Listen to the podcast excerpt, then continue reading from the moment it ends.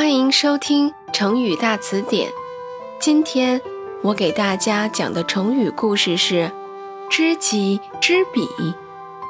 春秋时期，军事家孙武著书兵法，认为使敌人举国屈服是上策，对于出兵打破那个国家而言，就要差一些。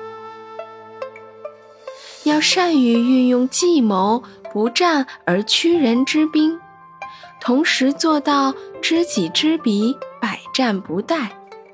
百战百胜还不是最高明的，只有不通过战斗而使敌人屈服才是高明。这就是成语“知己知彼”的来历。好啦。今天的成语故事就讲到这里啦，有更多想听的成语故事，记得留言告诉我哦。我们下期再见。